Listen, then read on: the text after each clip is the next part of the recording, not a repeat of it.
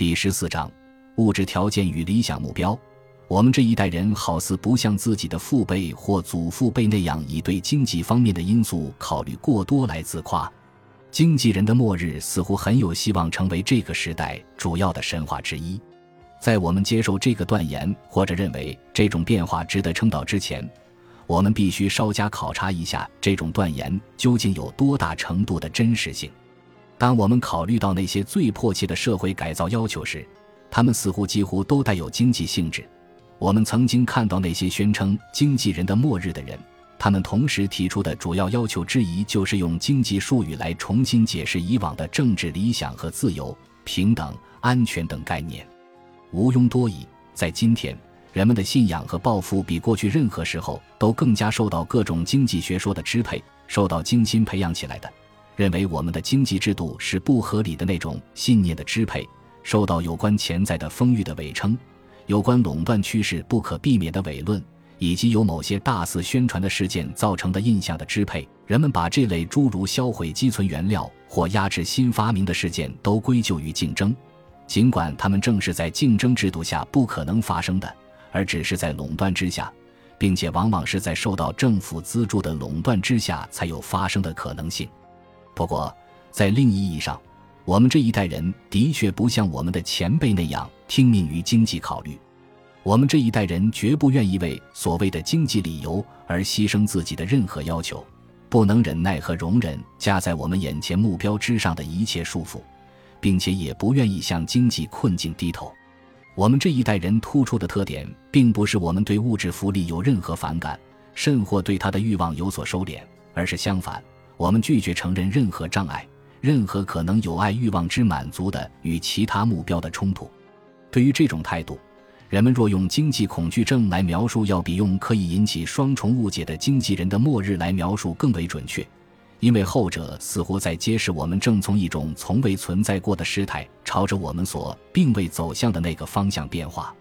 人们已开始憎恨并反抗那些非人为的力量，他们在过去不得不屈从这些力量。哪怕他们常常使他们的个人努力受挫，这种反抗乃是对一种更为普遍的现象的例证。这种现象就是，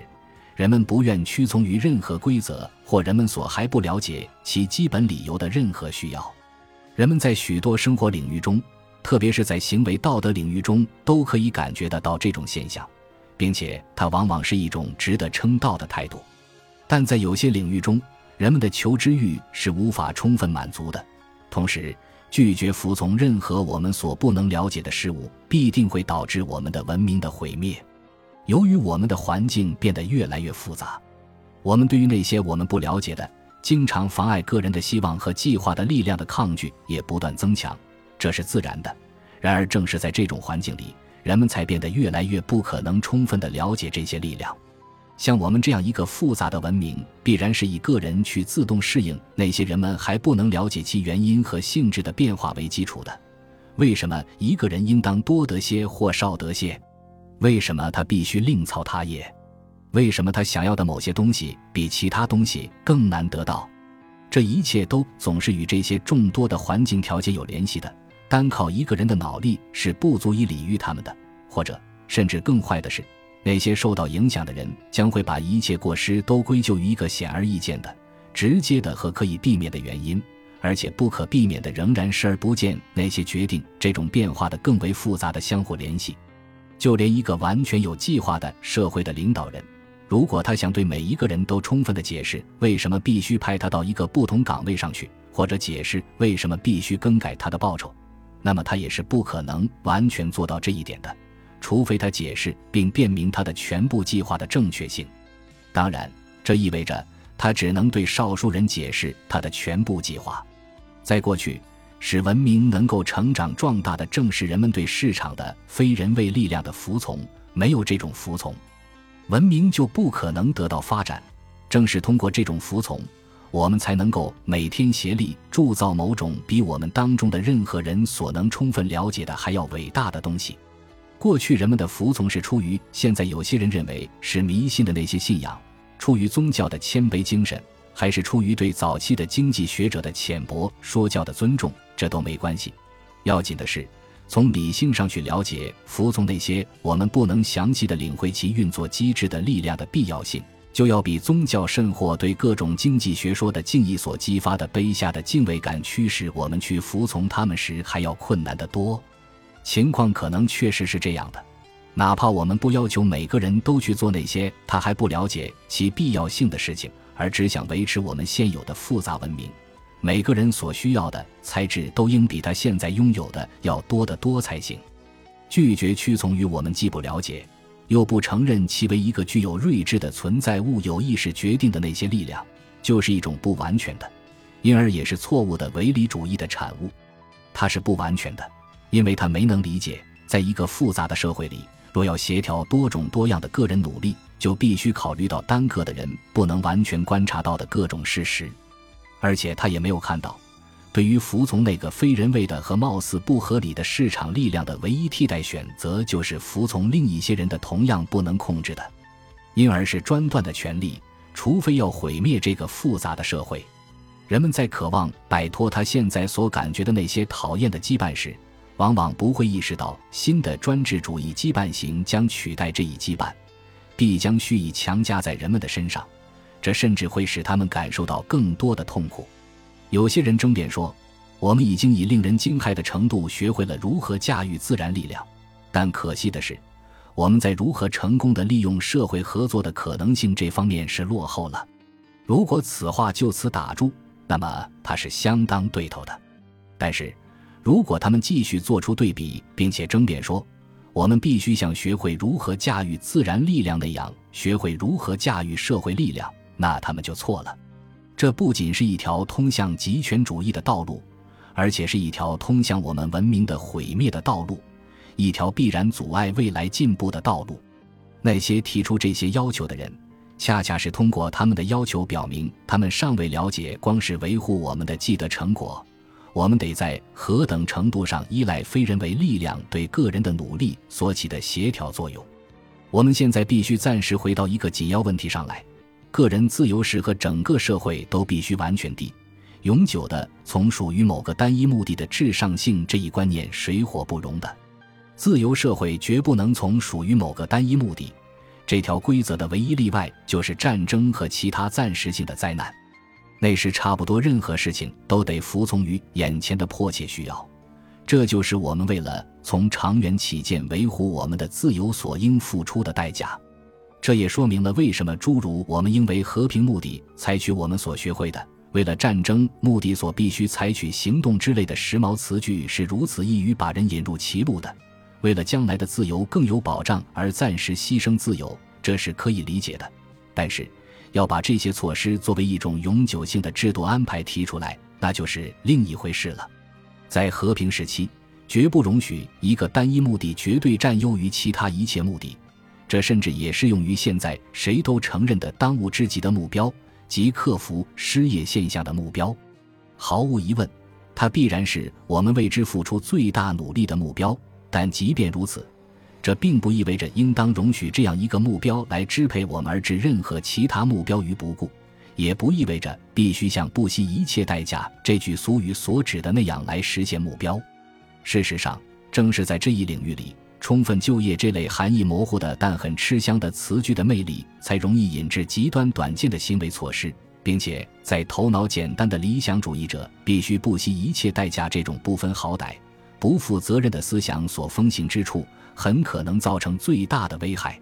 在这一领域里，我们应当注意开始着手对付在战后就要面临的这项任务，并且应当清楚地认识到我们可能会希望做成些什么事情。这是十分重要的。战后紧接着出现的局势的主要特点之一会是，由于战争的特别需要，几十万的男女被吸收到专业化的工作岗位上去。在战争期间，他们在那些岗位上能够挣得相当高的工资，而在许多场合里，这些特定的行业将不可能吸纳同样数量的就业人员，届时将急需把大批人员转移到其他岗位上去。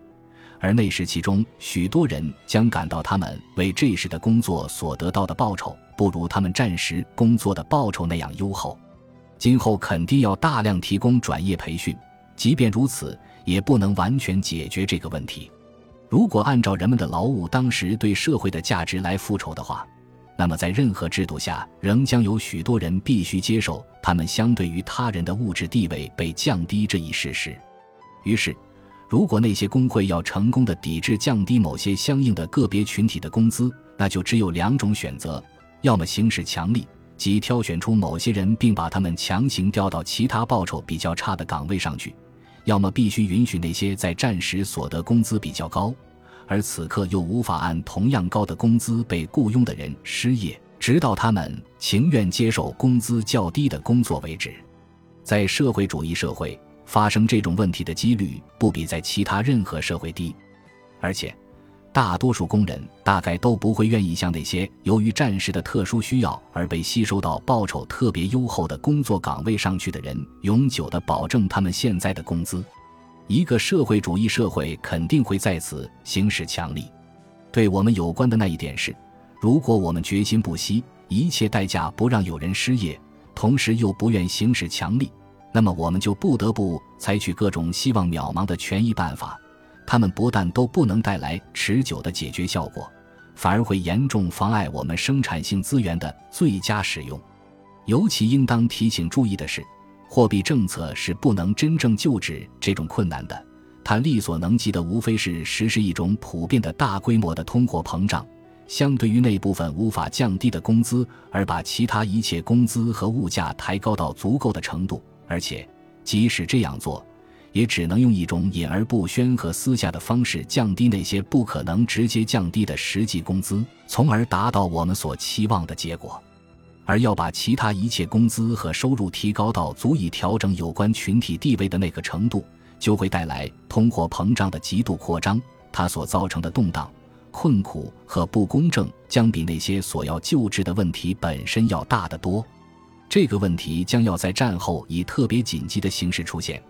它将一直对我们纠缠不休，只要经济制度本身还得至少适应那些不断发生的变化。在短期内，总是存在着一个可能的最高就业水平，它是可以通过把所有人安置在他们碰巧所在的岗位上，也可以通过货币的扩张来实现，但不能光靠累进的通胀型扩张以及阻拦由于环境的改变而成为必要的。劳动力在各行业间的再分配来维持这一最高就业水平。只要工人可以自由地选择职业，劳动力在行业间的再分配总是要发生的，只不过稍微缓慢一些，而且会由此造成某些失业。一味想用货币手段达到最高就业水平，这是一种结果会使自己的目的归于失败的政策。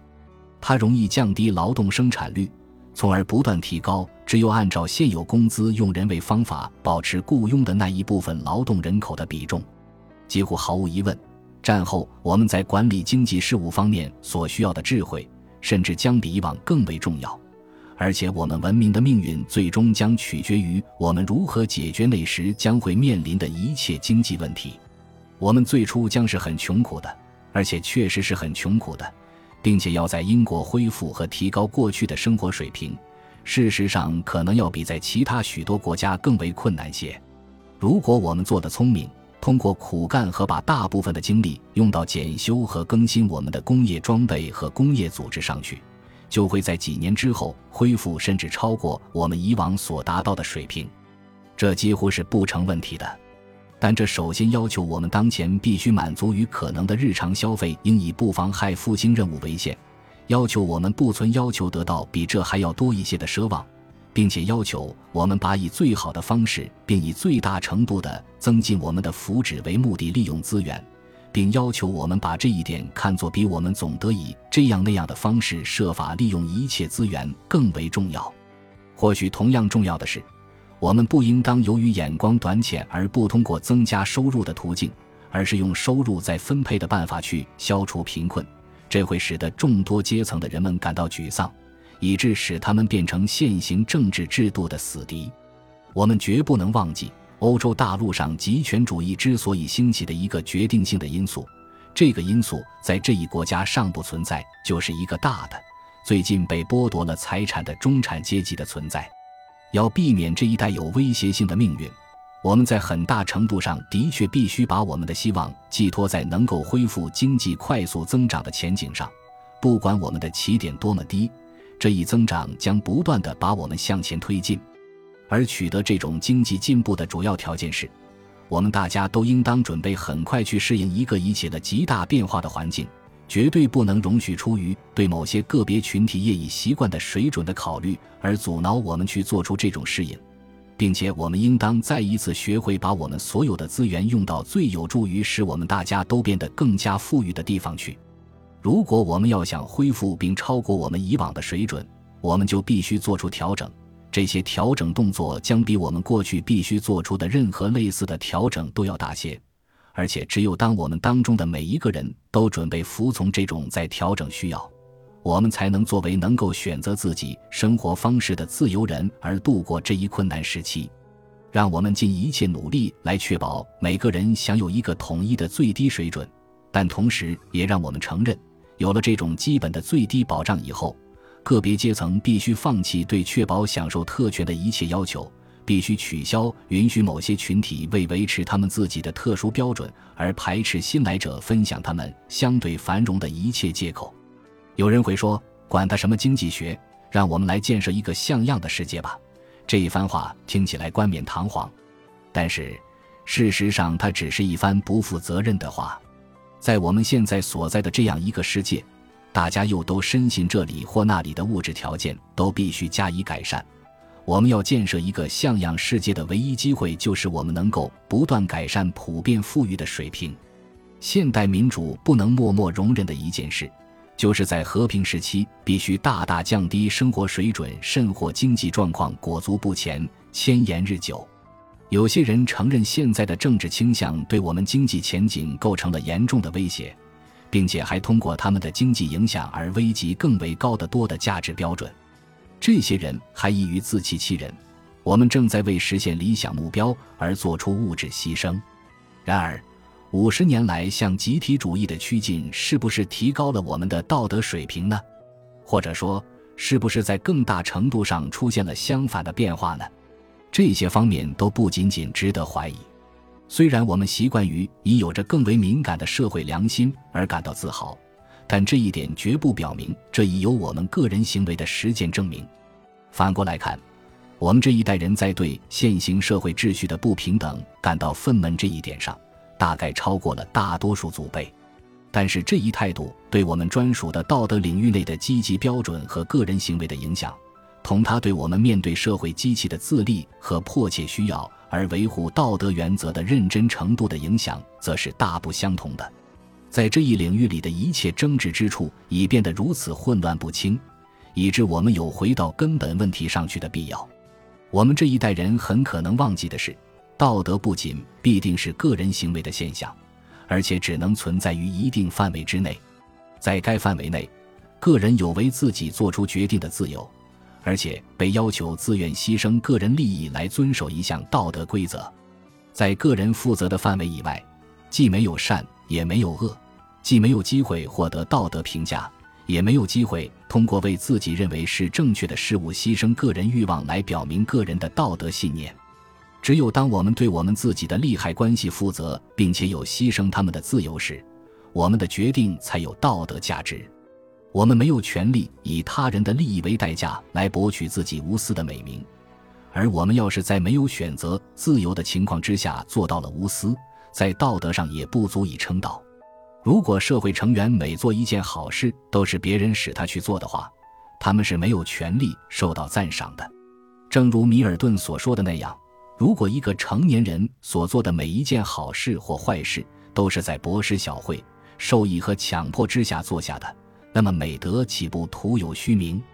善行还值得什么赞美呢？持重、公正或自治还值得什么钦佩呢？在物质环境迫使我们要做出某种选择时，有决定自己行动的自由，以及对依照自己良心安排自己的生活可以自行负责。这两者是道德观念能够赖以培育、道德价值在个人的自由决定中赖以逐日再造的唯一氛围，不是对上级，而是对自己良心的负责；不是用强力所威逼出来的责任心。这种决定在个人所重视的事物中，应该为他人牺牲哪些事物的必要性，以及对自己所做决定的后果负责。这些才是任何名副其实的道德的实质。在这样一个个人行为范围之内，集体主义的作用几乎完全是破坏性的，这一点是必然的，也是不可否认的。一个以减轻责任为其主要诺言的运动，它的结果只能是反道德的，不管他所给出的那些理想是多么崇高。在我们个人能力许可的范围内，个人补救不平等现象的责任感已被削弱，而不是被加强。担当责任的意愿和了解应怎样去选择乃是我们自己个人的义务，这种觉悟都显然已受到损害。难道这一切还有什么值得怀疑的吗？要求由当局来创造一个可取的局面，甚或只要他人都必得这样做，自己就甘愿从命，和不顾含有敌意的公众舆论，甘愿牺牲个人的欲望来做个人认为正确的事情，这两者之间是有天壤之别的。有许多方面事情可以说明，我们事实上对个别弊端已变得更为纵容，对个别情况下的不平等现象也已变得更为熟视无睹，因为我们只把目光盯在一个完全不同的、会把一切事情都安排妥当的制度上，甚至会像已经提及的那样，热衷于集体行动，正是我们现在若无其事的集体沉溺于自私行为的途径。而我们作为个人，倒还曾经学习过如何稍加约束自私行为。诚然，那些现在较少得到尊重和手持的美德——独立、自力更生、甘愿担当风险、愿意顶住多数的意见而坚持自己的信仰、愿意和邻人自愿的合作，这些实质上都是个人主义社会据以运作的基础。集体主义并没有什么东西可以用来代替这些美德，而且在他把这些美德消灭之后。他所留下来的那个空白，除了要求个人服从并强迫个人去做集体认为是好的那些事情以外，没有任何其他东西可以填补。个人对定期举行代表选举的道德选择日趋减退。这种选举并不是一个考验个人道德价值的机会，不是一个他经常得重申和证明他的价值等级的场合。也不是他通过以牺牲那些他所评价较低的价值为代价而维护他所评价较高的价值来声明他的表白的真诚程度的地方。既然由个人发展起来的行为准则是集体政治行动所具有的道德标准得以派生的来源，如果放松个人行为标准可以提高社会行为标准的话，那的确是令人惊奇的事。已经发生了很大的一些变化，这是显而易见的。当然。与其前人相比，每一代人都会把一些价值看得更高，把另一些看得更低。然而，哪些目标现在处在较低的地位呢？哪些价值已受到警告？如果他们和其他价值发生冲突的话，也许就得放弃呢？哪一类价值在受人欢迎的作家和演说家为我们呈现的未来画面中，不像在我们祖先的梦想和希望中那样显得突出呢？被排位较低的。当然不是物质的舒适，当然不是生活水平的提高，也当然不是某种社会地位的保证。有没有一个受人欢迎的作家或演说家敢于向大众建议，他们也许应当为一理想目标而牺牲他们在物质方面的前景呢？难道事实不是完全相反吗？难道他们越来越频繁地教导我们要视之为十九世纪的幻想的那些东西，即自由与独立、真理与程度？和平与民主，以及把个人作为人，而不仅作为一个有组织的集团中的一员来尊重，不都是道德价值标准吗？现在被看作是神圣不可侵犯的那些固定了的目标究竟是什么？没有一个革新者敢去触动他们，因为人们把他们当成是永远不可改变的界标，并且必须在将来的任何计划里都遵循他们。他们不再是个人的自由，即个人的行动自由。也很难是个人的言论自由，他们乃是这个或那个集团的受其保护的标准，乃是他们不让他人向他们的同伴提供其所需东西的权利。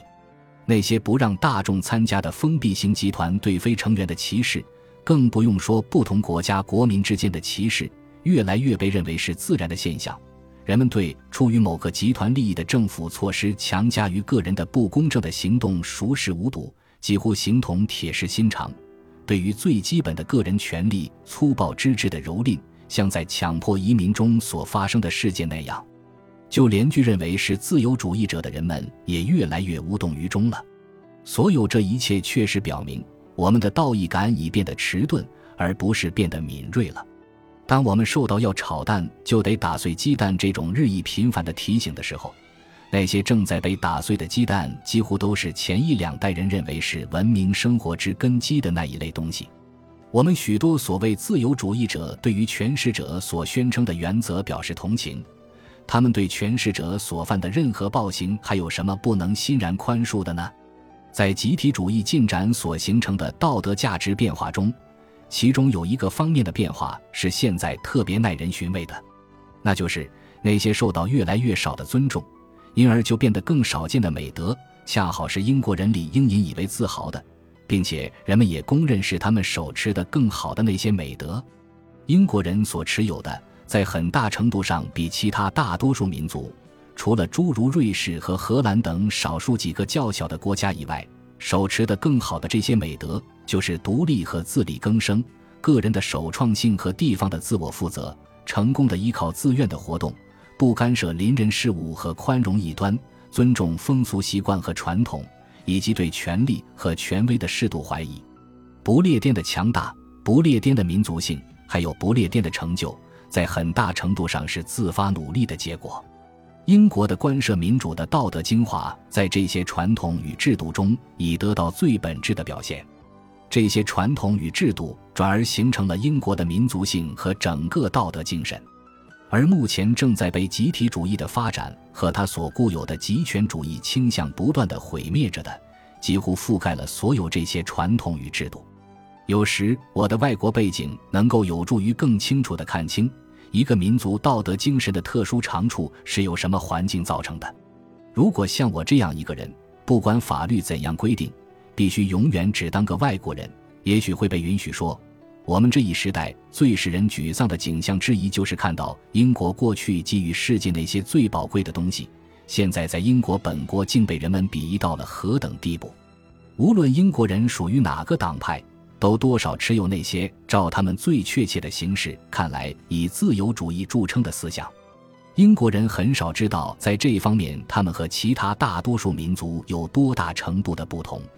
和其他大多数民族相比，二十年前。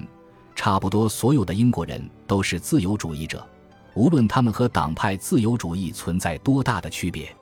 就是在今天，英国的保守主义者或社会主义者也同自由主义者一样。如果他到外国去旅行，他可能发现卡莱尔或者迪斯雷里、韦伯夫妇或者 H.G. 威尔斯的思想和著作在与他很少有共同之处的圈子内，在纳粹和其他极权主义者当中极为盛行。如果他发现一个思想的孤岛，